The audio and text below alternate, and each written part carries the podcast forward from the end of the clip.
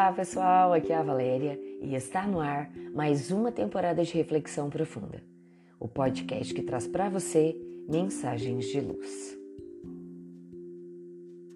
Sejamos gentis e vivamos mais.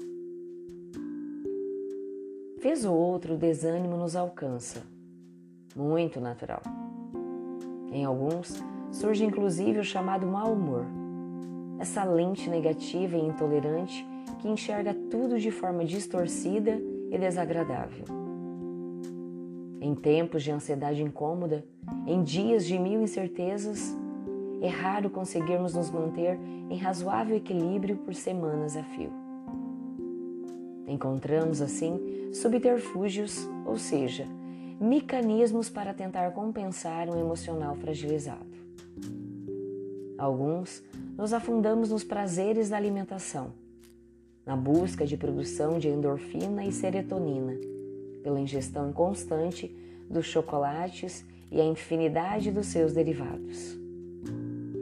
Alguns buscamos os alcoólicos, procurando nessas drogas socialmente aceitas uma espécie de anestésico temporário que reverte em alto custo. E seguem muitas outras formas artificiais de tentar reequilibrar o espírito em desalinho. No entanto, a natureza é sábia e nos aponta caminhos seguros. Desde algum tempo, estudos vêm mostrando alternativas sadias para nos reequilibrarmos e alcançarmos a paz.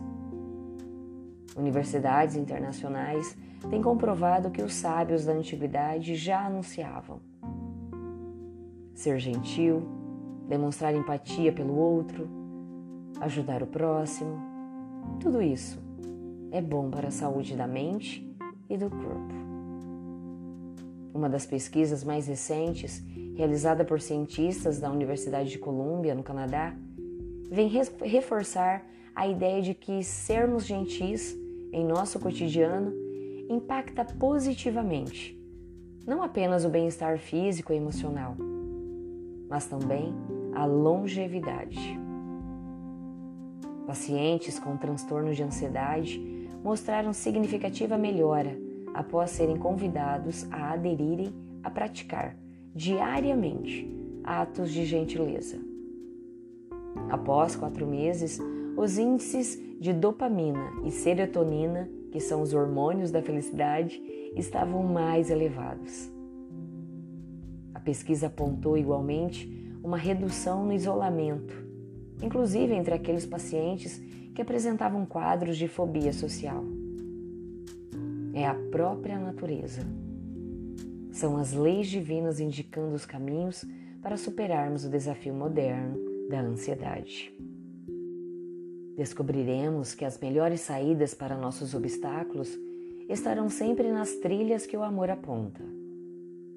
Doar-se, partilhar a vida com outro, deixar nossa concha individualista e participar da convivência familiar sem medo, sem ressalvas. O amor será a nossa cura. Sempre foi. Dessa forma, sejamos gentis e vivamos mais. Abracemos, doemos, saibamos receber, por tudo dando graças. Inestimável é a atenção e o carinho dos amigos. Aprendamos com tudo e com todos. Entendamos que a vida tem inúmeras formas de nos trazer lições preciosas. Deixemos-nos ser abraçados. Permitamos-nos ser acolhidos, cuidados. Deixemos que aqueles que nos amam possam fazer algo por nós nem podemos aquilatar por vezes o quanto isso os faz felizes. E a nós também. Libertemo-nos das carcaças do medo, do passado infeliz, das reservas e traumas. O que foi, foi. O que passou, passou. Vivamos hoje, semeando um bom amanhã. Sejamos gentis conosco mesmo e com os outros. Vivamos mais intensamente. Vivamos bem. Pensemos nisso. Fonte, site Momento Espírita. E assim, chegamos ao final de mais uma reflexão profunda. Gratidão pela sua companhia, grande abraço, fiquem com Deus e muita luz no caminho de vocês.